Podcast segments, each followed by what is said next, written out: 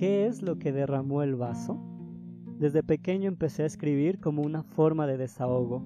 Quería pintar las paredes con mis palabras. La pluma y el papel fue el medio. Después la tinta se derramó sobre todo el piso y se quedaron cortos los signos gráficos. Se viene una verborrea, una incontinencia verbal.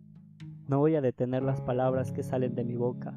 Voy a dejar que fluyan. Que el podcast sea la excusa para dar rienda suelta a la lengua que bailen las palabras en mi boca. Nos encontraremos desde algún lugar, lejos o cercas, y diremos yo también me siento así.